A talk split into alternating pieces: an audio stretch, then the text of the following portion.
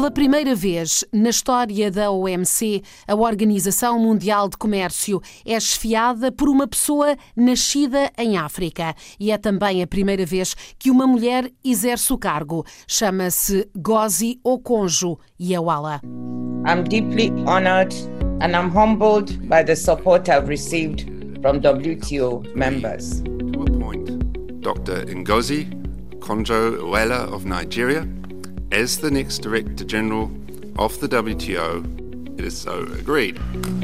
É uma honra e um desafio, porque estes são tempos de incerteza. It's both exciting and uh, daunting at the same time uh, to be here because I take the reins of the WTO at a time of great uncertainty and cannot be business as usual at the WTO. A prioridade é para a Covid-19 e o contributo da OMC para encontrar soluções. We need to focus on the issue of COVID-19 and what can the WTO do to contribute to solutions. A nigeriana Gozi Okonjo Iweala tem 66 anos. Foi por duas vezes ministra das Finanças do país onde nasceu, o mais populoso do continente africano, e também foi número 2 do Banco Mundial.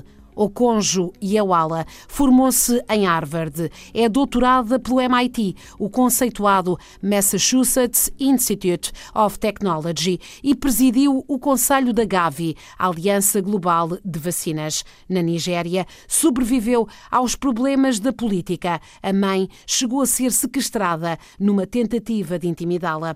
Outro dos objetivos que já apontou para esta liderança da OMC é lutar contra a falta de confiança entre os Estados-membros, os maiores, os mais pequenos, os médios, para que seja possível avançar com as reformas que garantem a relevância da Organização Mundial de Comércio. Uh, some and parts of the institution. So much needs to be done. That is why I talk about deep and wide-ranging reforms. We also have the issue of uh, lack of trust among members, which has built up over time. And we need to work through that if we are to achieve the reforms that the WTO need, needs to achieve in order to be relevant in this, uh, in this modern, modern age.